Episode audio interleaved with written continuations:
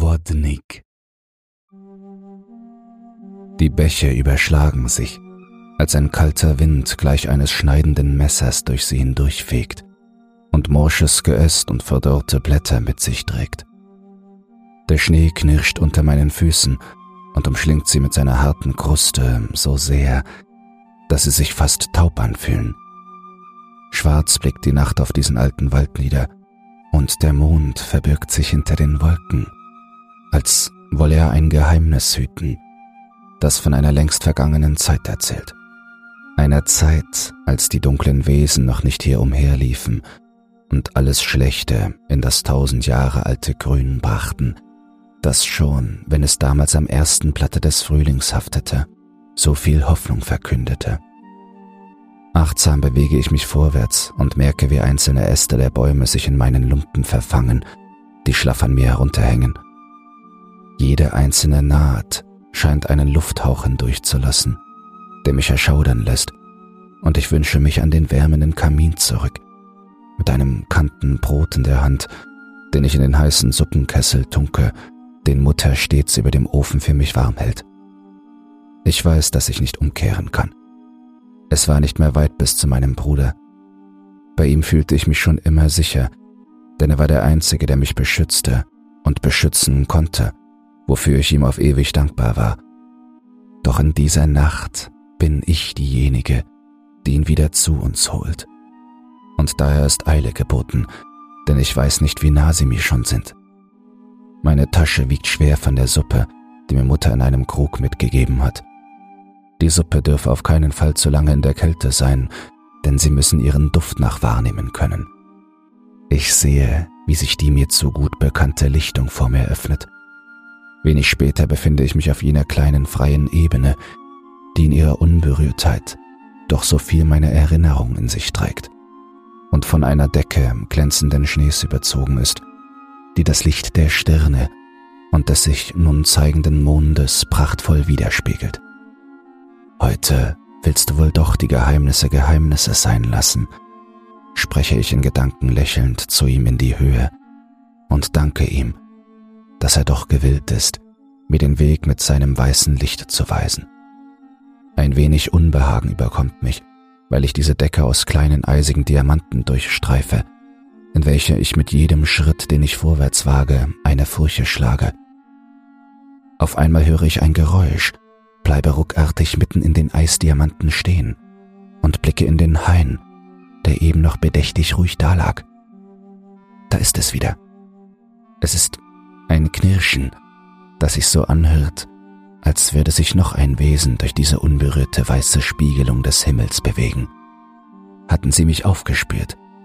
Der Eingang zu dem Pfad hinein in den Wald scheint noch weit.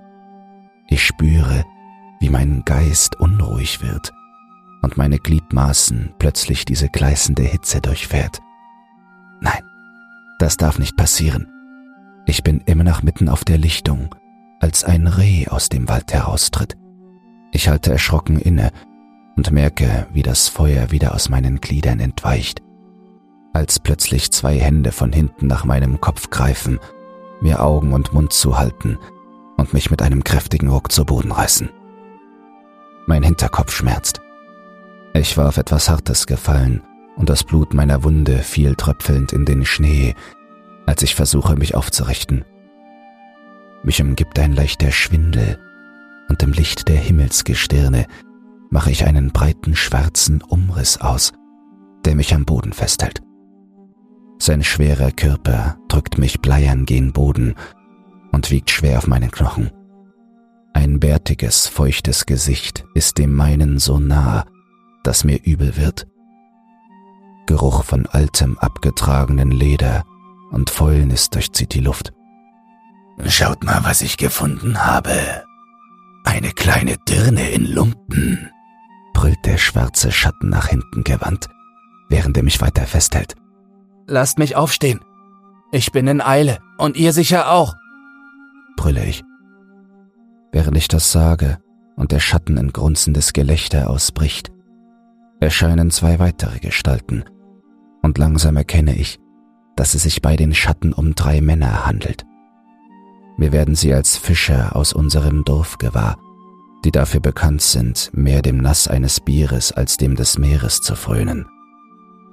Der auf mir nimmt mein Gesicht in seine verdreckte Pranke und drückt es so fest zusammen, dass mir fast der Kiefer bricht. Während er mich festhält, beugen sich die anderen beiden zu mir herunter und halten mir ihre Fackeln, die sie zuvor angezündet hatten, so nah vor das Gesicht, dass es mir vorkommt, als würde meine Haut jeden Moment mit den Flammen eins werden, und ich spüre, wie ein Feuer wieder schmerzend von mir Besitz ergreift. Der, der mein Gesicht fast zerquetscht, trägt den Namen Marek. Die anderen beiden heißen Jirji und Augustin. Alle drei sind nun über mich gebeugt, während Marek weiterredet. Bist du nicht die Schwester von Thomas, dem Tölpel, der vor sechs Jahren verschwunden ist? Weißt du nicht, was man über dich und deine verfluchte Familie erzählt? Dass du ja ein Jahr aus hier umherstreifst, um deinen toten Bruder zu suchen.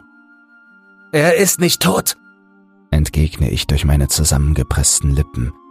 Doch Marek spricht unbeirrt weiter. Wahrscheinlich ist deine Hexenmutter mit dem Birschchen genauso umgegangen wie mit ihrem Mann. Der wurde auch lange nicht gesehen. Entweder hat sie ihn in eine Ratte verwandelt oder hat das Weite gesucht und wärmt jetzt bei einer hübschen Dirne das Bett. Nach diesen Worten über meine Mutter und meinen Vater steigen mir Tränen der Wut schlagartig in die Augen und laufen brennend über mein Gesicht. Der Schwindel war verflogen mein Kopf klar, und mir wurde bewusst, dass ich hier schnellstens weg und zu meinem Bruder musste, denn mir war gewahr, was mich sonst ereilen würde.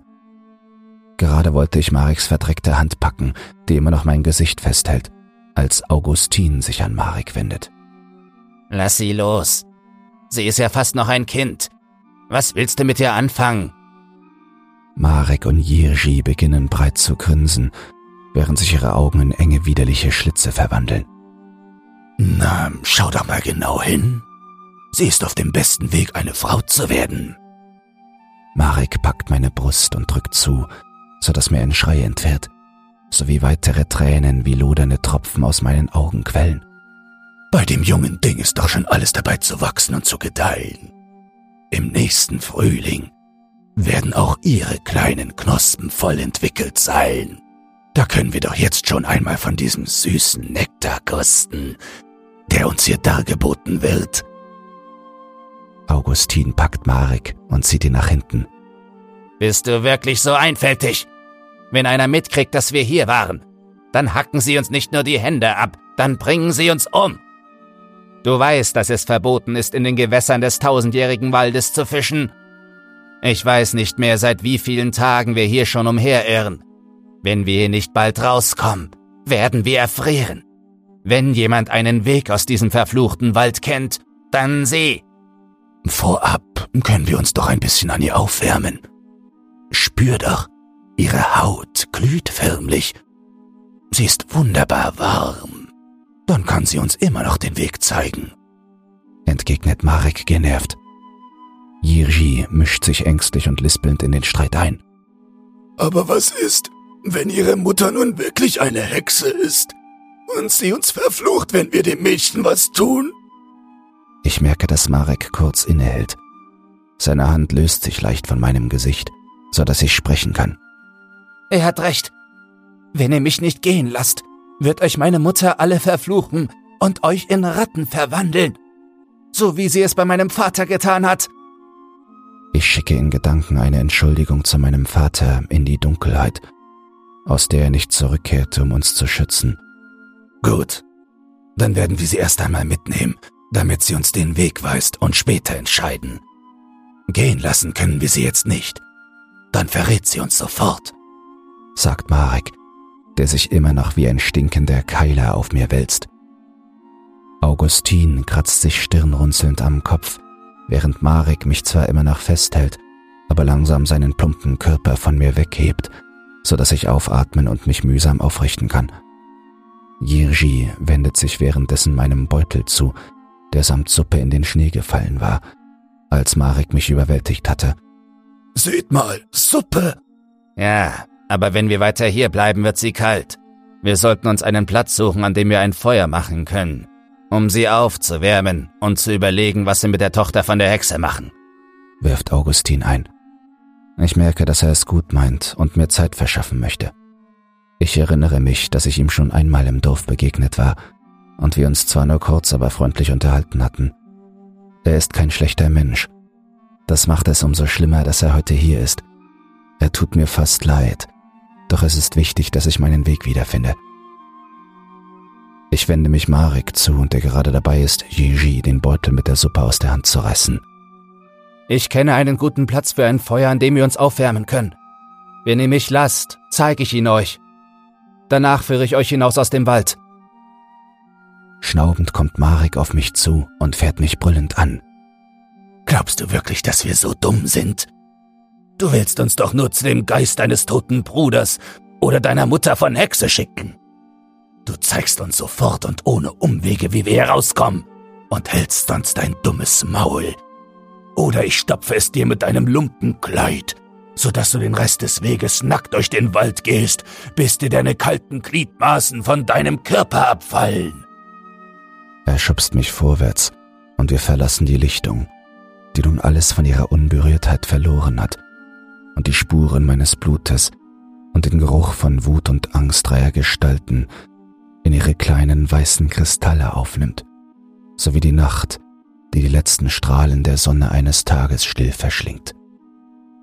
Wir waren sicher schon eine Stunde durch den Wald gelaufen, und ich merke, dass sich Unruhe unter den Männern breit macht. Wir laufen zu viert hintereinander. Augustin führt unsere Truppe an, da er laut Marek die besten Augen hat – mir ist klar, dass auch der breitbäuchige Marek sich vor jedem Schritt fürchtet, der ihn weiter in die Dunkelheit dieses Waldes führt, denn es ist seit jeher verboten, diesen Hain zu betreten, da ein Fluch auf ihm lastet, den nur die wenigsten kannten und noch weniger verstanden. Wer wusste das besser als ich? Während ich an den Händen gefesselt zwischen Marek und Yiji laufe, spüre ich, wie wir dem Ort, an dem mein Bruder sich aufhält, immer näher kommen. Viel Zeit blieb nicht mehr, bis sie merken würden, dass ich sie anstatt aus dem Wald immer tiefer hineinführte. Wir müssen uns beeilen. Weit ist es nicht mehr. Doch die Morgenröte ist auch nicht mehr fern. Und dann könnte jemand bemerken, dass ihr im tausendjährigen Wald wart. Marek setzt gerade an, um mich abermals spuckend anzuschreien, als er mit einem Mal innehält und hinter mich blickt. Dort war Jirji zu sehen, der erst leicht hin und her wippt und dann immer mehr zu tanzen beginnt. Er ist hier. Ich blicke mich um und sehe, wie nun auch Augustin und Marek wippen und tanzen. Dann höre auch ich sie. Saiten einer Violine, die so zart gestrichen werden, als würde lediglich der Hauch eines Sommerwindes sie durchstreifen. Die Melodie ist schmeichelnd und warm während sie sanft auch meinen Körper in Bewegung setzt. Die Töne nehmen mich und die anderen an der Hand, und immer schneller bewegen wir uns zu dieser Musik, die mir so bekannt ist und doch klingt, als hörte ich sie zum ersten Mal. Wir verlassen unseren Weg und tänzeln leichtfüßig, fast schwebend durch den kalten Schnee, der mir jetzt wie der süßeste Zuckerguss erscheint. Ein bunter Schleier schwebt wie ein magischer Künstler vor meinen Augen, der mich durch sein Bild der Nacht wie durch einen herrlich warmen Sommertag wandeln lässt. Schemenhaft erkenne ich Augustin, Marek und Jirji, die sich wie tänzelnd durch den Schnee winden. Wir werden in unseren Bewegungen immer schneller, als die Melodie kräftigere, fast wahnhafte Züge annimmt. Meine Füße beginnen schmerzlich zu brennen und ich spüre, wie ich die Orientierung verliere. Alles dreht sich, alles kreist wirbelnd um mich her die Melodie wird schneller und schneller, und kurz bevor mich die Ohnmacht überfällt, schreie ich auf. Thomas, hör auf! Als ich aufwache, liege ich auf dem Boden. Der kalte Kristall des Schnees schmiegt sich an meine Wange, und ich richte mich langsam auf. Ich bin da. Endlich bin ich da. Doch Thomas war nirgends zu sehen. Der See liegt genauso unberührt und funkelnd da, wie einst die Lichtung im Wald. Im Gegensatz zu den anderen Gewässern ist dieses nicht gefroren. Neben mir erheben sich Marek und Gigi. Weiter unten am Ufer des Sees liegt Augustin, der noch bewusstlos ist. Ich gehe auf ihn zu, als Marek sich mir mit einem Schritt in den Weg stellt. Was hast du mit uns gemacht, du verfluchtes Hexenweib? Wo sind wir hier? Bring uns sofort zurück, oder ich werde dir und deiner verdammten Mutter den Hals aufschlitzen und euch ausweiden, wie das dreckige Vieh, das ihr seid. Abermals stürzt er wie ein wild gewordener Eber auf mich zu, doch diesmal weiche ich mit einem schnellen Schritt zur Seite aus. Meine Glieder werden wärmer und ich merke, wie es an der Zeit ist, mein Werk zu vollenden. Silva, lass ihn. Er kann nichts für seinen ungehaltenen Geist. Es ist die elende Trunksucht und der Tod seiner lieben Lilia, den er nie verwunden hat. Thomas Kopf blickt sanft aus dem See zu mir ans Ufer. Er tritt, seine Violine in der rechten Hand haltend, aus dem See. Und es bilden sich um ihn herum, spiegelnd silberne Mondlichtringe, die ihn umgarnen, bis sie in der Unendlichkeit des Wassers auslaufen und sich verlieren. Langsam entsteigt er dem Gewässer und geht an Augustin vorbei, der immer noch ruhig am Ufer liegt. Jirji blickt Thomas mit großen, glasigen Augen an. Sein ganzer Körper erzittert, gleich dem Geäst der Bäume, die uns umgeben. Du bist ein Wodnik, ein Geist des Wassers, ein Seelensammler. Ruhig erwidert mein Bruder seinen Blick und bedeutet ihm, dass er zu ihm kommen soll. Die Haut von Thomas hatte noch mehr als beim letzten Mal die grün-blaue Farbe des Sees angenommen, in dem er seit Jahren hausen musste. Wie vom Blitz getroffen rennt Gigi los, um zu fliehen. Weit kommt er nicht, als mein Bruder zum Spiel auf seiner Violine ansetzt. Doch scheint es diesmal nur Jirji zu sein, der die Töne vernimmt die seine Gelenke Thomas zu Willen machen. Jetzt ist es keine dahinfließende, zarte Melodie, die ihn wie eine Marionette tanzen lässt, sondern ein schneller Marsch. Anhand seines angstverzerrten Gesichts sehe ich, wie er versucht, sich gegen die Bewegungen zu wehren, die in schnellen Schrittes in die Tiefe des Sees führen, während Thomas weiterspielend aus eben jenem tritt. An Land angekommen, ist das Gewand meines Bruders umgehend trocken und die Gestalt Jirgis im See gänzlich verschwunden. Das Einzige, was nass ist, ist das schulterlange schwarze Haar, welches tropfend das gerade Gesicht von Thomas einrahmt, aus dem er mich mit seinen grünen Augen liebevoll ansieht und dem ich an das saftige Grün der unberührten Lichtung des Waldes erinnern, auf der wir einst spielten. Jedoch änderte diese Erinnerung nichts daran, dass er dabei war, meinen Plan zu durchkreuzen, was mein inneres Feuer abermals auflodern lässt. Gerade als ich beginne, mich Thomas zu nähern, gerät Marek außer sich. Hatte er eben noch wie in Trance das Schauspiel rund um Yirji mit angesehen, schießen ihm nun die Tränen gleißend aus den Augen, und sein Gesicht verzerrt sich krampfartig zu einer wutentbrannten Fratze. Wie kannst du, abscheuliche Kreatur, es wagen, über meine Lilia zu sprechen? Ich werde dich zermalmen. Schlagartig rennt Marek auf Tomasz zu und sticht ihm mit aller Kraft seinen Dolch in den Leib.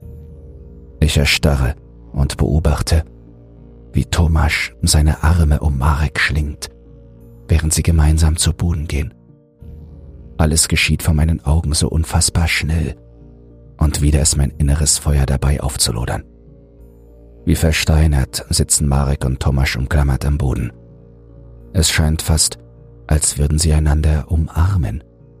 Immer fester schließt Tomasz seine Arme um Marek, und bevor er von ihm ablässt, flüstert er ihm etwas ins Ohr. Ich beginne zu verstehen und rufe, Das kannst du nicht tun. Ich habe sie gefunden und hierher gelockt. Das habe ich für dich getan. Du kannst ihre Seelen jetzt nicht in dein Reich nehmen. Dieses Mal nicht. Tomasz lässt ohne selbst einen Kratzer erlitten zu haben von Marek ab, der sich langsam und stumm aufrichtet. Als ich Mareks Gesicht erblicke, sehe ich an der Stelle, an der vorher seine Augen waren, schwarze Löcher, aus denen Tränen wie aus einer unbekannten Quelle hervortreten und auf seinen Wangen hinuntergleiten. Sein wutverzerrtes Gesicht ist einem traurigen gewichen. Thomas steht auf und blickt mir sanft in die Augen. Doch, meine liebe Schwester, denn so will es der Fluch nun einmal. Als Strafe dafür, dass wir als Kinder im verbotenen Wald spielten, hat uns Hultra, die Herren des Waldes, diese Strafe auferlegt. Ich bin nun ein Wodnik, ein Geist des Wassers, und du bist dazu verdammt, das Feuer in dir in Schach zu halten, um die Seelen nicht zu verletzen, bis sie bei mir sind. Du weißt auch, dass es das einzige Feuer ist, das mir schaden kann. Deine Aufgabe ist es einmal im Jahr, die umherirrenden Seelen zu mir zu führen, und dafür darfst du den Wald wieder verlassen. So will es die Herren des Waldes, so will es Huldra. Während Thomas das sagt, setzt Marek langsam einen Fuß vor den anderen läuft gen See und begibt sich schlurfend, wie zuvor auch Jirji, in sein kühles Grab. Ich habe dieses Mal nicht nur eine, sondern drei Seelen hergebracht, um sie zu bitten, dass du wenigstens für einen Tag mit mir kommen und Mutter besuchen darfst, erwidere ich wütend. Das werde ich nicht zulassen, meine liebe Schwester. Sie war damals noch gütig zu uns. Es wäre für sie ein leichtes gewesen, uns auf der Stelle zu töten. Doch es war Vater, der sein Leben gegeben hat, damit sie uns verschont und uns lediglich mit dem Fluch belegt. Wie konnte er so etwas sagen? Das war kein Leben. Wir waren ihre Sklaven. War es ihr nicht genug, dass unser Vater sich geopfert hat? Ich spüre, wie das Feuer sich aus mir herausbahnt, so wie es schon heraus wollte, als ich auf der Lichtung lag und von Mareks Fleischmassen fast zerquetscht wurde. Tomasz kommt auf mich zu, doch er schafft es nicht, sich mir komplett zu nähern. Silva, was tust du? Du musst dich zügeln, sonst wirst du uns umbringen, ruft er erschrocken. Doch dafür ist es zu spät. Ich spüre, wie sich mein Körper erhitzt, mein Blick sich abermals schärft und ich durch das Dunkel der Nacht sehen kann, als wäre es helllichter Tag. Mein ganzer Körper beginnt zu glühen, so dass der Schnee in einem Umkreis von drei Fuß zu schmelzen beginnt. Ich sehe, dass Augustin am Rand des Ufers erwacht und sich, geblendet von dem Licht und der Wärme, aufzurichten beginnt. Thomas bewegt sich auf mich zu und streckt seinen rechten Arm nach mir aus. Doch ich weiche sofort zurück, denn als er mir nahe ist, steigt schwallartig Dampf in die Kühle der Nacht empor. Es ist seine Haut, die sich schnell zischend in Schwaden auflöst. Verstehst du jetzt, was sie uns angetan hat? rufe ich aufgelöst. Sie hat uns zu Feinden gemacht. Thomas, es tut mir leid. Aber ich kann das nicht tun. Ich bin nicht zu dir gekommen, um dir die Seelen zu überlassen, sondern um sie der Herrin des Waldes zu geben, damit sie dich freilässt. Sechs Jahre und der Tod unseres Vaters sind Strafe genug. Thomas will gerade zu seiner Violine greifen, doch die Entfesselung meiner Kräfte lässt mich sein Instrument blitzartig beiseite treten, um direkt im nächsten Moment Augustin zu packen. Dieser schreit aufgrund der Hitze meiner Gliedmaßen schmerzverzerrt auf und fleht, dass ich ihn loslassen soll, was ich nicht tun kann. Denn er ist meine letzte Möglichkeit, Huldra darum zu bitten, meinen Bruder wenigstens für einen Tag aus den Fängen des Waldes zu entlassen. Silva, lass ihn los. Du machst sie nur wütend. Noch ehe Tomasz seinen Satz beenden kann, fegt ein eisiger Wind sturmartig durch die Baumwipfel, umweht mich mit einem peitschenden Schweif und bläst mein Feuer mit einem Mal aus. Ich lasse Augustin fallen, der vor Schmerz ohnmächtig geworden war und dessen Haut an Brust und Armen mit Brandwunden übersät ist. Schnell stelle ich mich schützend vor Tormasch, während ich zu den Wipfeln emporblicke. Der Wind beginnt sich um sich selbst zu drehen und formiert sich zu einer Art grausamen Wirbel, der Blätter, Geäst und Staub mit sich reißt und in seinen Bahnen fliegen lässt. Er steigt immer weiter in die Höhe und ich merke, wie er auch versucht, von Thomas und mir Besitz zu ergreifen. Ich blicke zu Augustin, dessen Körper von einer kräftigen Böe erfasst und so weit in die Höhe geschleudert wird, dass ich ihm nicht mehr gewahr werde. Thomas steht hinter mir und nutzt seine Chance. Er packt mich, umschlingt mich mit einem Seil, das gänzlich aus Wasser besteht, und drückt mich zu Boden. Der Wirbelsturm wird schwächer und als er herniedersinkt, erkenne ich in seinem Auge ein Wesen. Lange, grüngelbe Haare, eine tannengrüne Gestalt, die sich aus den Dingen bildet, welche eben noch im Sturm ihre Kreise zogen. Ein sich zart verästelndes Geweih trägt sie wie eine Krone auf ihrem Haupt. Leuchtend gelbe Augen blicken mich wütend an.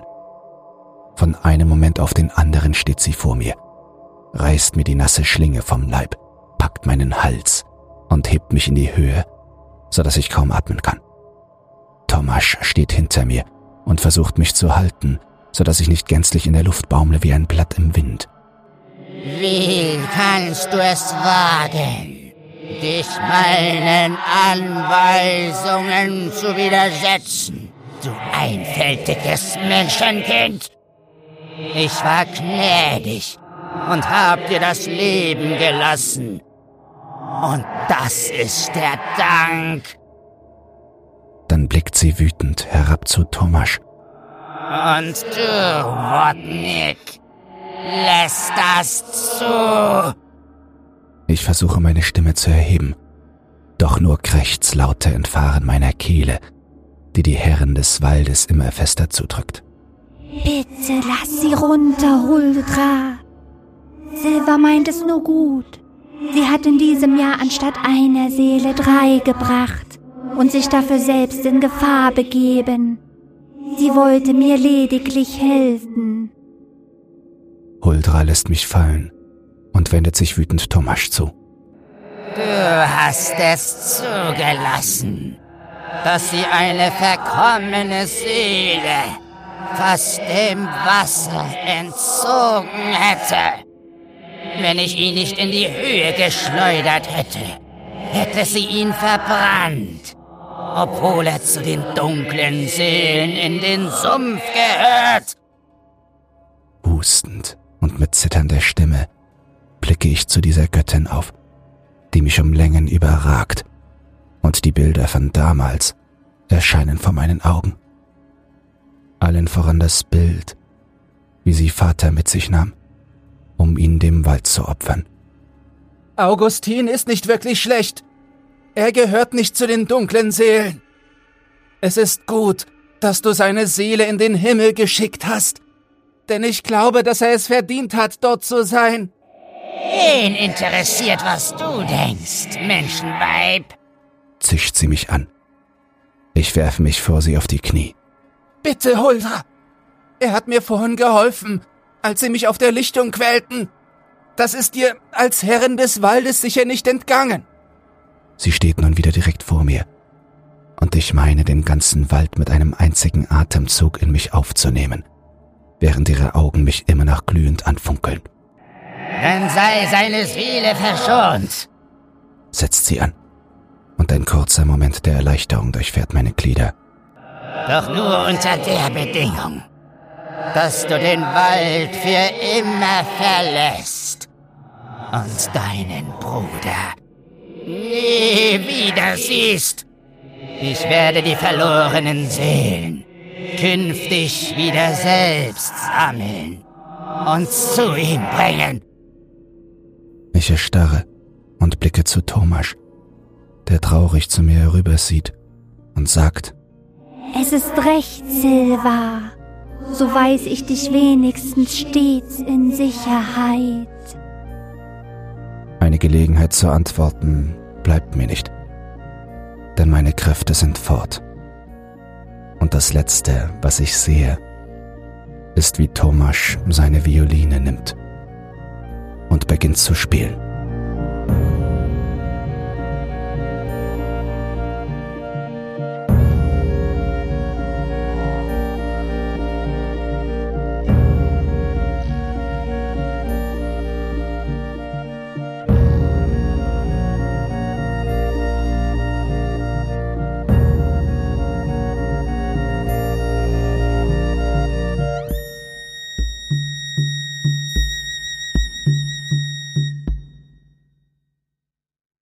Du hast alle Folgen durchgehört oder Bock auf ungekannte Dimensionen des Horrors. Ich habe einen neuen Podcast und darum geht es.